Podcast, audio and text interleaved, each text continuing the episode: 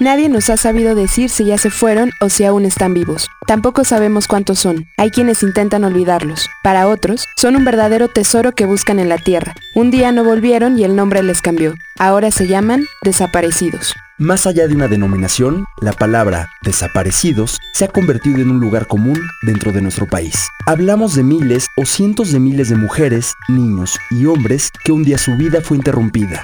En algún lugar de la Facultad de Filosofía y Letras de la UNAM, nos reunimos a platicar sobre la desaparición forzada en México con alguien que por fortuna aún conserva su nombre. Su lucha comenzó en 2001 cuando el gobierno de Vicente Fox condenó injustamente a sus tres hermanos de terroristas nacionales. Desde aquel día, Francisco Cerezo, coordinador del Comité Cerezo México, desayuna, come y cena injusticias e impunidad a la mexicana.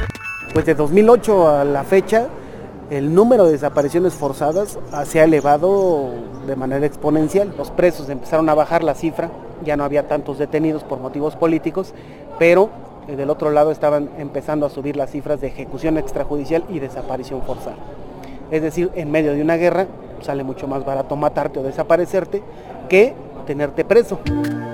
Se conoce como desaparición forzada cuando un agente del Estado o alguien relacionado a él priva de la libertad a cualquier persona. Y en la llamada guerra contra el narco, esta práctica se convirtió en un fenómeno natural. Niñas, mujeres, personas mayores, hombres, todos por igual sufren el riesgo de desaparecer a la vuelta de la esquina.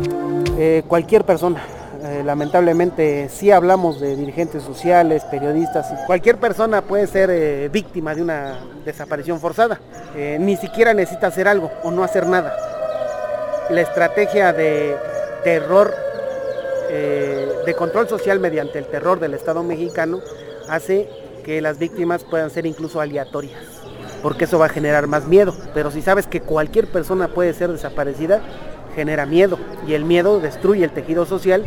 En México, el Estado lleva 50 años desapareciendo personas. Epifanio Avilés Rojas es la primera víctima de desaparición forzada que se ha documentado en nuestro país. Este 19 de mayo se cumplieron 50 años desde que una avioneta militar lo trasladó del municipio de Coyuca de Catalán Guerrero a la Ciudad de México y nadie volvió a saber de él. Tenía 38 años, era un campesino, alfabetizador y padre de tres hijos. Desde entonces, la impunidad es la constante de las desapariciones forzadas en el país. El 28 de agosto de 1978, hace 40 años, las madres de desaparecidos organizaron la primera huelga de hambre para exigir al entonces presidente, José López Portillo, una amnistía para los presos políticos y que se presentara con vida a todos los desaparecidos.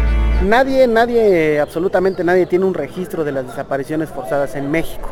Son tantos casos, tan pocas las organizaciones, que no existe un registro. Oficialmente se habla de 35 mil desaparecidos en general en México. Eh, nosotros lo que empezamos a documentar fue eh, desaparición por motivos políticos, es decir, contra defensores de derechos humanos por la labor que realizaban.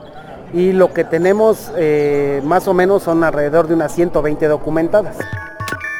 50 años después del primer registro de desaparición forzada en México, las cifras siguen aumentando. Siguen siendo las madres, padres, hijos y hermanos quienes salen a buscar a sus familiares, ya sea entre las calles o en las tierras áridas del desierto mexicano. Está claro, 50 años después, seguimos sufriendo los efectos de un Estado fallido, incapaz de defender el derecho fundamental de sus ciudadanos a la vida.